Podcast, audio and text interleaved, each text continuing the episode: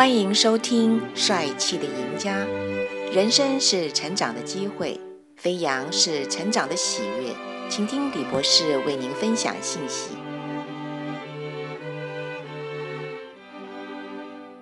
在逆境中保持希望，培养健康自信的一个有效方法是尽量保持乐观与盼望，对过去感恩，对未来怀抱着希望。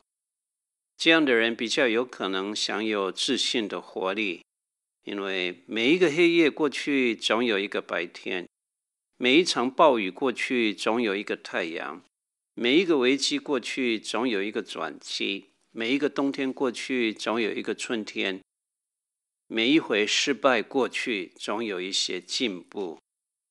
亲爱的朋友，在逆境中保持盼望，是建造自信重要的关键，因为自信或自卑好像是生命的一个开关，拥有一种自我应验的能力。箴言二十三章七节说：“他心怎样思量，他为人就是怎样。”用现代的语言翻译出来，这节圣经的意思是：你认为自己是怎样的人，你就是个怎样的人；你认为自己一无是处，你就一无是处；你认为天生我材必有用，你就成为有用的人。无论你认为自己会成功或者是失败，你总是对的。你一生成就的高低，有一部分来自天赋，还有一部分来自你对自我的看法。你即使有再高的天赋，若是自我评估低下，只开发百分之十的才能，哪有可能成就大事呢？但如果你有中等的天赋，自信心十分坚强，开发了百分之九十的才能，你也可以有一番作为。建造健康的自信，其中一个有效的方法是肯定自己的优点。